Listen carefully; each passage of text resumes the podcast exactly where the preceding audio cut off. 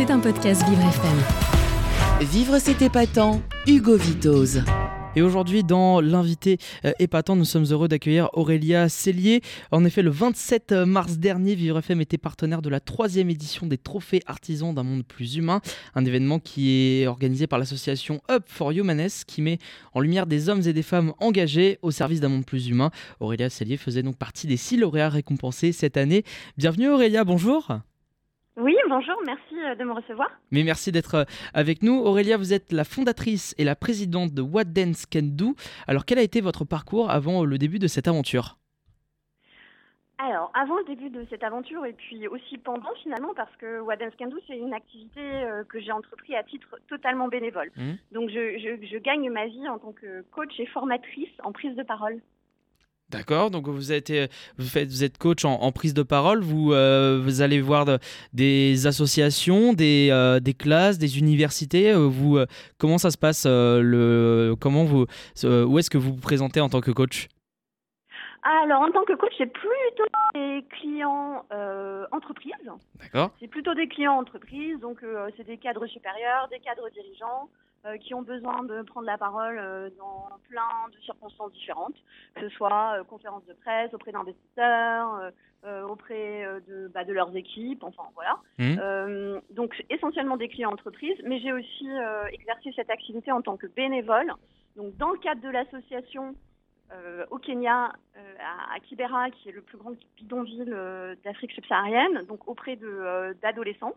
Et on a travaillé, et particulièrement de petites filles, euh, euh, qui, ont beaucoup de difficultés en fait à, euh, à, s'exprimer et au même titre que les garçons.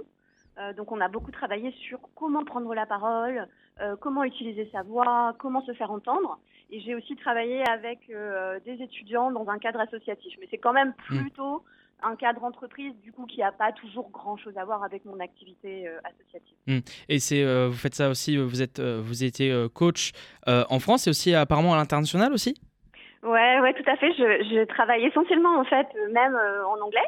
Je suis hyper hmm. contente quand je peux travailler en français, mais souvent et c'était le cas même bah, du coup au Kenya dans le cadre de, de, cette intervention dont je parlais tout à l'heure auprès euh, de, petites filles euh, dans le bidonville de Kibera, mmh. euh, c'est plutôt en anglais. Donc en effet, je me déplace beaucoup pour, pour mon travail.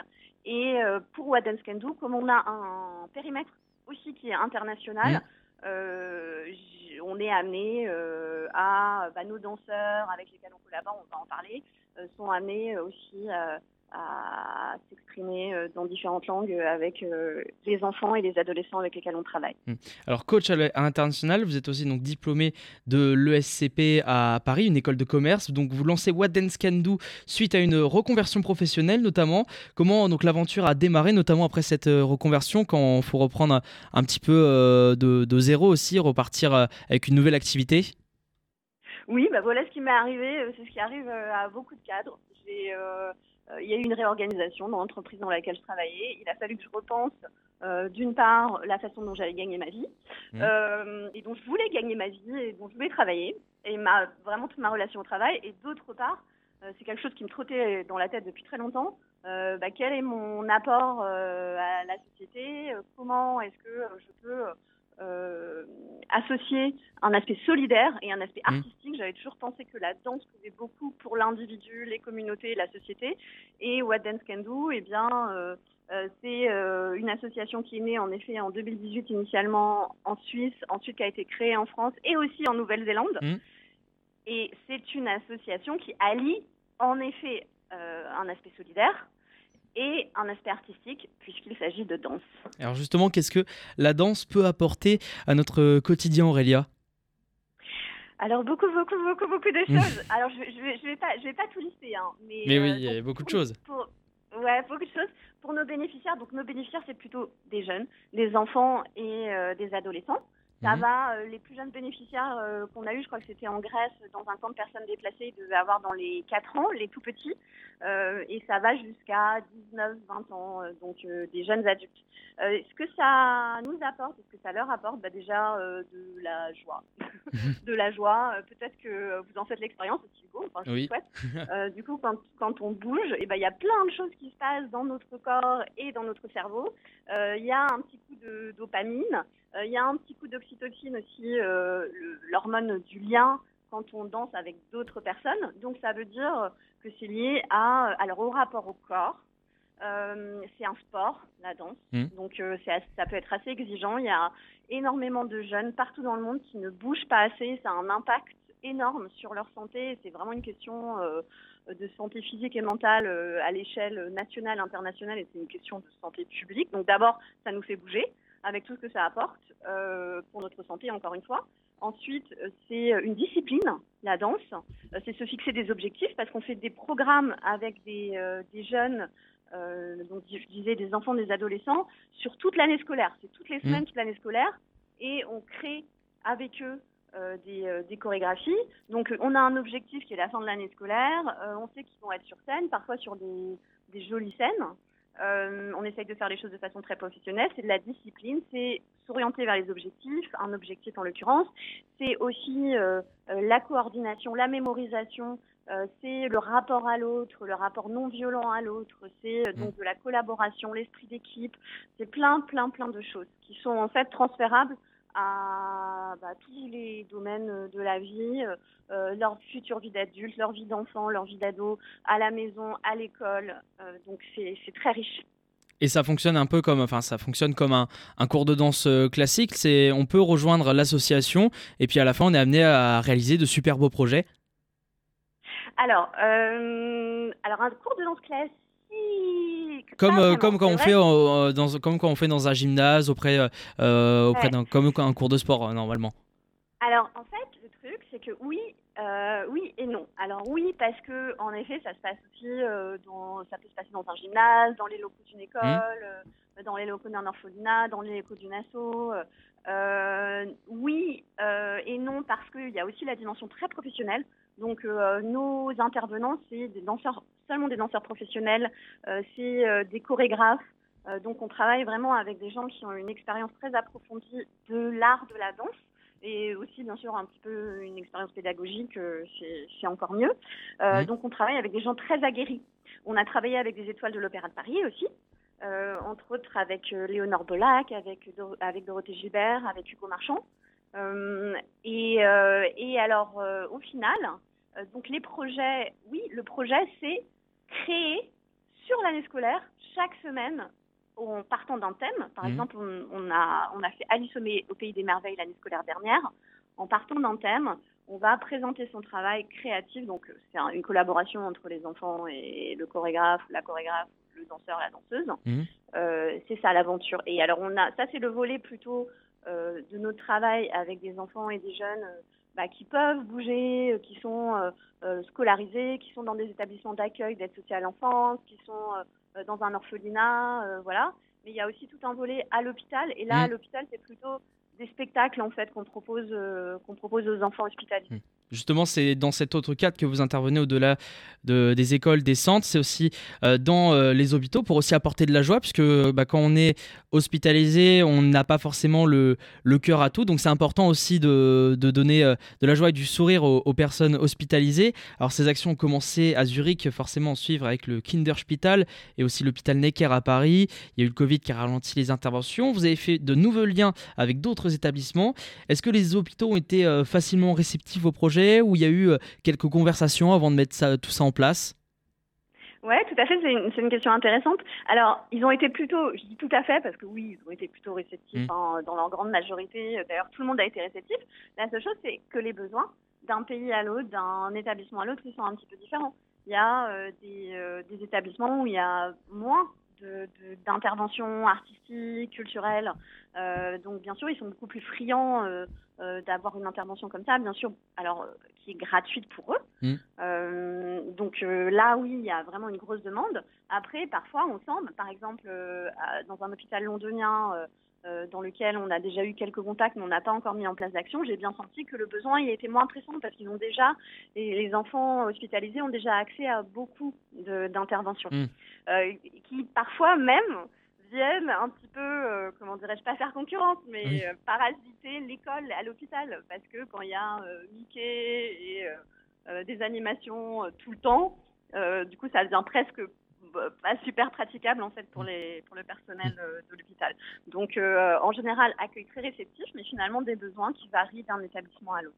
Et d'ailleurs, durant cette période du, Covid, il y a aussi des artistes locaux qui, qui sont venus. Ça alors c'était aussi une bonne nouvelle pour eux puisque ça leur a permis de trouver un contact social et puis en plus de pouvoir aussi en quelque sorte repratiquer euh, avec aussi les lieux de culture qui étaient fermés. C'était aussi, j'imagine, une, très bonne nouvelle pour eux de performer.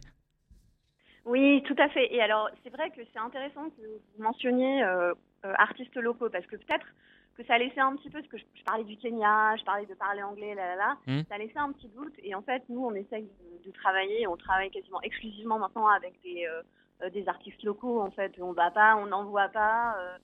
Ou alors de façon très minoritaire, ça arrive sur des projets quand il y a peu en fait de réseau d'artistes sur place et c'est vraiment euh, tout petit. En fait, nous, on travaille que avec le tissu d'artistes euh, là où nos projets euh, adviennent. Donc, en fait, c'est c'est pas, il n'y a pas des gens qui voyagent, mmh. qui sillonnent la planète, c'est pas du tout l'idée. alors bien sûr, oui, pendant le Covid, c'était super. par exemple, à l'hôpital Necker à Paris, euh, le directeur de l'hôpital avait, enfin, la direction, de l'hôpital avait décidé qu'il fallait privilégier ces, euh, ces interventions euh, culturelles et artistiques, bien sûr, en prenant toutes les mesures de précaution nécessaires. Mais c'était un parti pris de dire je veux maintenir ce lien, je mmh. veux maintenir cette joie, ce, cette joie qu'apporte en fait les spectacles. Donc on a pu continuer à venir à l'hôpital Necker alors que tous les autres établissements avaient fermé leurs portes, ce qu'on peut aussi comprendre. Et euh, c'était super pour les artistes de rétablir ce contact et aussi pour le personnel bien sûr de l'hôpital. Ah oui, aussi. Pas seulement le personnel soignant, mais tout le monde en fait, euh, vraiment les, euh, les éducateurs, les éducatrices, tout le monde qui traînait dans les couloirs. Qui traînait, tout le monde a pu profiter de cet élan de joie. Voilà, exactement. Tout le monde était content de voir. Mmh. Euh, une danseuse étoile euh, en costume de la Bayadère euh, surgir au, détour d'un couloir. Alors Aurélia, donc vous étiez, vous faites partie des six lauréats de, des trophées d'un artisan d'un monde plus humain par Up for Humaness. Comment vous l'avez appris? Et surtout, est-ce qu'il y a, comment ça se passe pour la sélection? Est-ce qu'il y a eu d'autres personnes avant vous ou est-ce que vous étiez beaucoup plus avant de, connaître les résultats définitifs? Alors, euh, on m'a. Je, ne sais pas du tout comment c'est passé la sélection. Moi, ce que je sais, c'est que. Euh, euh, voilà, on était six lauréats, je crois. Mmh, six lauréats. Et, que, six lauréats et que les, les, autres lauréats étaient absolument impressionnants, en fait. ce que font les gens par solidarité, par passion pour les autres, c'est vraiment incroyable de se sentir faire partie le temps justement de, de cette aventure, euh, de, cette communauté. Alors je sais qu'elle est beaucoup plus large hein, que des gens qui aident les autres, euh, il y en a plein, plein, plein.